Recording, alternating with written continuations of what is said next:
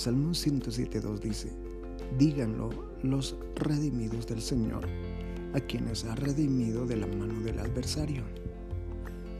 Las palabras tienen poder creativo. Cuando ustedes dicen algo, dan vida a lo que están diciendo. Por ejemplo, es importante creer que son bendecidos, pero cuando declaran somos bendecidos, es cuando las bendiciones les persiguen. La escritura dice, díganlo los redimidos del Señor. No dice piénsenlo o créanlo o espérenlo. Si quieren pasar al siguiente nivel, tienen que decirlo.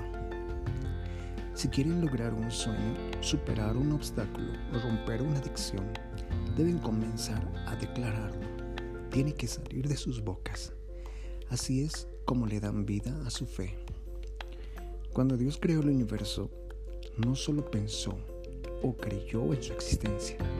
Nada pasó hasta que Él habló y dijo, sea la luz y hubo luz. Sus palabras, no sus pensamientos, pusieron todo en movimiento. Es el mismo principio que aplicamos hoy.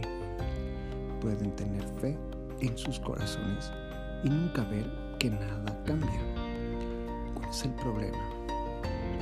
Nada puede pasar hasta que no lo digan. En lugar de simplemente creer que van a salir de la deuda, díganlo, declaren todos los días, estamos saliendo de la deuda. El favor de Dios nos rodea como un escudo. Cuando hablen los tiempos buenos, las promociones, las ideas les seguirán.